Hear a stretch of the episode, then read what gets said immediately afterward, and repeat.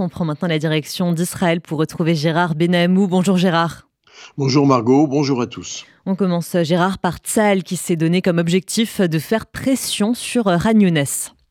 En effet, un objectif stratégique, Margot. Déjà, le Hamas a perdu des dizaines de ses combattants dans un environnement très chargé en population qui gêne pourtant Israël, tandis que les Palestiniens déplacés se dirigent vers le sud.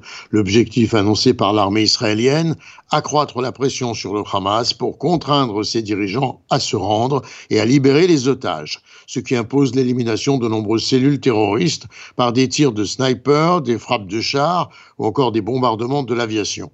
Les Gazaouis qui fuient les combats tentent de se réfugier dans la ville de Rafah, la plus au sud de l'enclave. Le président égyptien Abdel Fattah al-Sisi a déclaré hier que le point de passage de Rafah entre l'Égypte et la bande de Gaza demeurait ouvert 24 heures sur 24 et 7 jours sur 7. Toutefois, selon lui, les procédures israéliennes de contrôle des cargaisons humanitaires retarderaient l'entrée de l'aide, prétendant que c'était une façon de faire pression pour la libération des otages. Pour Israël, il n'est seulement pas question de laisser des armes entrer clandestinement de nouveau sur le terrain des combats dans la bande de Gaza.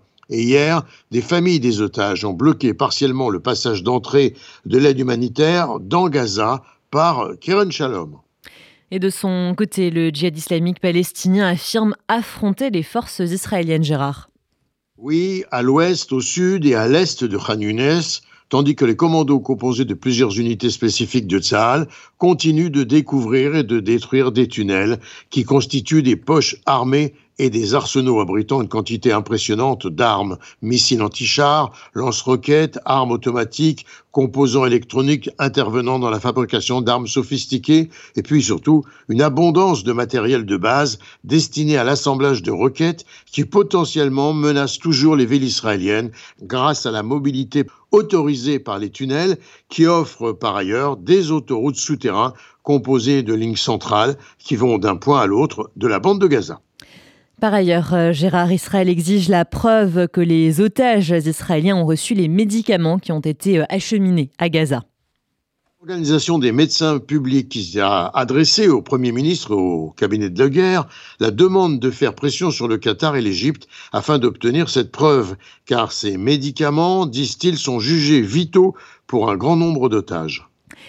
Et les ministères israéliens, Gérard, se mobilisent. Ils ont mis en place un programme sur les conséquences d'éventuels viols sur les otages à Gaza. Une mobilisation notamment des ministères israéliens des Affaires sociales avec l'armée et les professionnels de santé qui se préparent à l'accueil de femmes à un stade de grossesse plus ou moins avancé et à l'éventualité qu'elles se fassent avorter ou décident de garder le bébé. Ces femmes seront accueillies à l'hôpital Volson de Cholon, près de Tel Aviv. Après examen, elles seront accompagnées sur le plan, psychologique par des thérapeutes qui les aideront à prendre leurs décisions pour leurs éventuels bébés. En attendant, les cas connus de viol ou de grossesse sont tus par le corps médical israélien, et ce afin de préserver la vie privée des ex-otages. Toutefois, elles se verront proposer un test de grossesse à leur retour de captivité.